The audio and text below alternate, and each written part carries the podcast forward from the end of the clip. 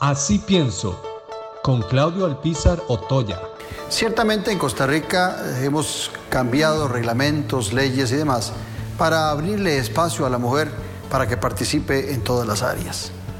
Sin embargo, se requiere, en el caso particular de la política, que la mujer se empodere más y que esté decidida a participar, que le pierda el miedo a la participación política. Recuerdo que alguna vez escribí un artículo que decía, Costa Rica quiere matria.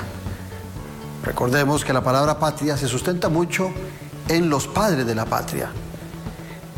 No pensar en que han habido y que hay madres de la, de la patria es de alguna manera sesgar profundamente desde la perspectiva del sexo, del género, que las mujeres tienen un papel fundamental en nuestra sociedad. Pero también queda claro que en el campo especial de la política, la mujer tiene que creer y exigir más espacios, pero se exige también ese espacio con la actividad propia en los partidos y en las diferentes organizaciones que hay para tales efectos en el país. Esa es mi opinión.